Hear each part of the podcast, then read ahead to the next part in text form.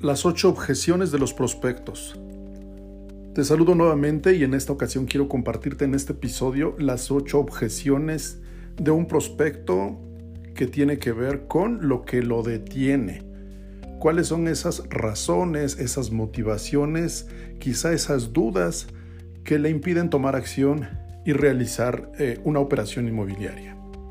Así que te doy la más cordial bienvenida y quiero compartirte que son ocho las objeciones que requiere el agente inmobiliario profesional ir desarrollando una habilidad para que a través de preguntas, pues todo este perfil de diagnóstico en un expediente, en una entrevista uno a uno, no asuma la información sin conocerla. Hay una gran diferencia cuando un cliente busca una propiedad para, por ejemplo, un retorno y otra es la razón cuando busca una inversión eh, que tiene que ver con eh, proteger su capital, revalorizarlo.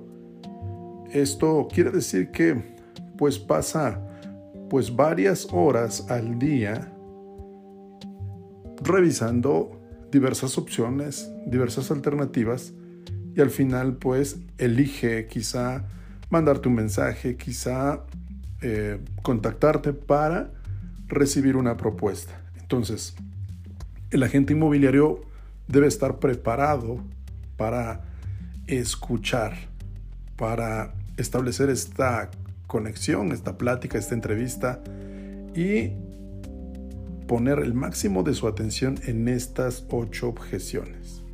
Entonces, la primera es el precio. El precio tiene que ver con lo que el cliente piensa que la propiedad vale en cuanto a lo que considera quizá eh, un valor estimado.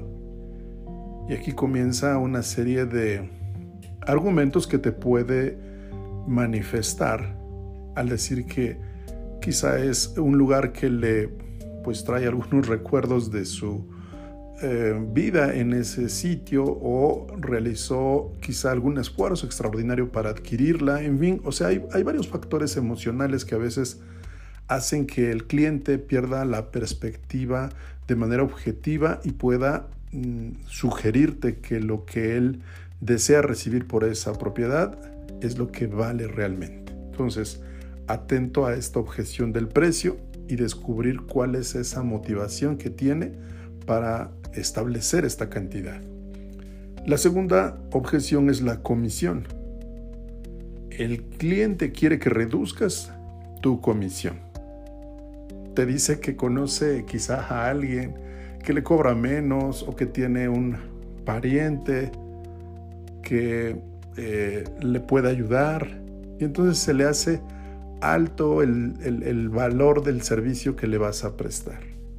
Aquí hay que fundamentar, hay que establecer con mucha precisión cuál es el servicio que vas a ofrecer y la manera en cómo vas a trabajar, el resultado que vas a proporcionarle, el seguimiento, para que él eh, vea eh, todas las actividades y lo que va a recibir a cambio de esa comisión y que no es total y absolutamente para ti. Tienes que explicarle después de haberlo escuchado. La tercera objeción es la comparación. Esto sucede muy comúnmente. Cuando llega contigo es muy probable que él ya haya cotizado, entrevistadose con tres, cuatro agentes más y entonces pues va a comparar la comisión, el servicio y la serie de eh, actividades que tú vas a realizar conforme a lo que ha escuchado con otros agentes. Entonces esto es muy importante que tú le establezcas bajo qué condiciones vas a establecer esa comisión y por qué eh, el valor que vas a establecer cuál es el compromiso que vas a, realizar con él y el alcance que va a tener. La cuarta objeción es la autoridad. Muchas veces quieres saber eh, información, te pide datos y te hace una serie de preguntas y al final te dice que tiene que consultarlo, ya sea con su papá, con su hermano, su socio o incluso con su pareja. Déjame consultarlo, déjame platicarlo con mi esposo, con mi esposa o con mi hijo incluso, o mi hija, no lo sé. Pero esto es sinónimo de una objeción por falta de autoridad. Es decir, es mejor en, esta plática que tienes establecer quiénes son las personas que van a tomar la decisión, cuáles son eh, los personajes que están involucrados en, esta toma de decisiones para que cuando estén eh, juntos, si es la pareja, si son los socios, bueno, pues a ellos se les dé esta presentación o con ellos se, tenga esta entrevista para evitar que, te den esa respuesta, que es eh, autoridad. La quinta es salida de escape. ¿Y ahí qué sucede? Normalmente después de escucharte, lo primero que te dice es, déjame pensarlo. Esto a veces es una forma de evadir. No quiere tomar la decisión, quizá porque no fuiste lo suficientemente claro, quizá porque tiene algunas dudas y recordemos que una mente confundida pues finalmente no decide. Una mente que, le queda claro el proceso, el valor, el compromiso, la serie de actividades, el respaldo, el seguimiento que le vas a dar, finalmente va a tener esa certeza y entonces va a decidir. Pero si él te dice, déjame pensarlo, es pues esta necesidad de, pues no me quedó claro, eh, mejor lo, le digo que lo voy a analizar y después me reporto con él. La, la sexta es la necesidad. En apariencia, un cliente te va a decir que no tiene necesidad de poner un precio más bajo, de vender en ese momento, y por lo tanto te menciona así muy tajante y muy claramente que no tiene necesidad de vender y por lo tanto se puede esperar a n número de propuestas de eh, diversos interesados y la que más le convenga. Esta puede estar relacionada con el precio, con la primera objeción. Es decir, él insiste en poner un precio quizá un poco más alto de lo que está en el mercado esa propiedad y eh, la justificación que te da es no tengo necesidad de vender y quien decida comprar esta propiedad pues que pague esto que estoy pidiendo. Ahí atento porque pueden estar estas dos objeciones relacionadas, la necesidad con el precio. El compromiso.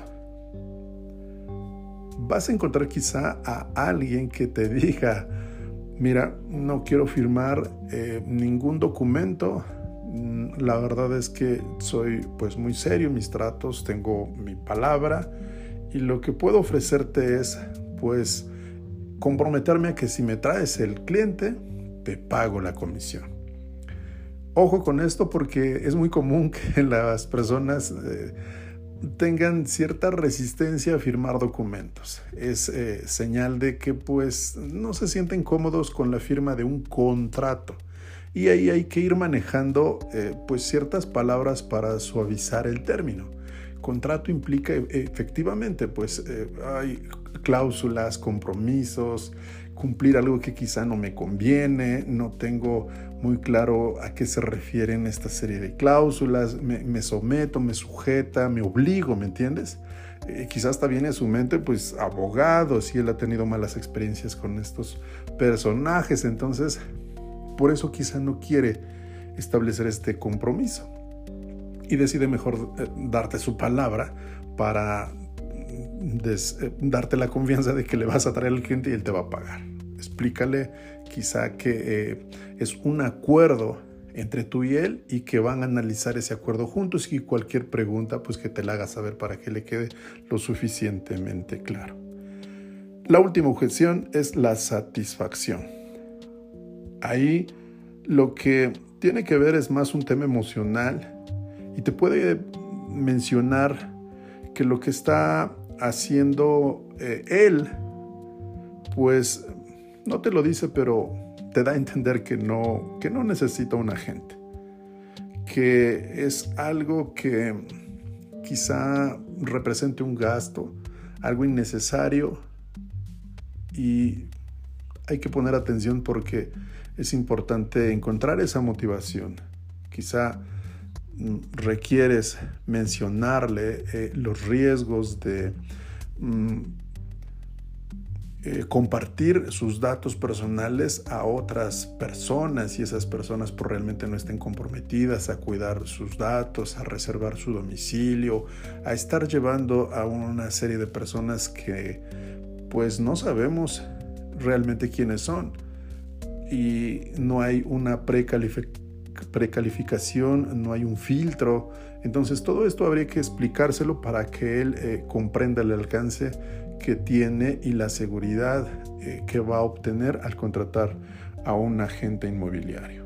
Entonces, dime qué te pareció esta información, compárteme un comentario, hazme saber tu opinión para saber si esto que te he compartido te ha hecho sentido y consideras sea de utilidad.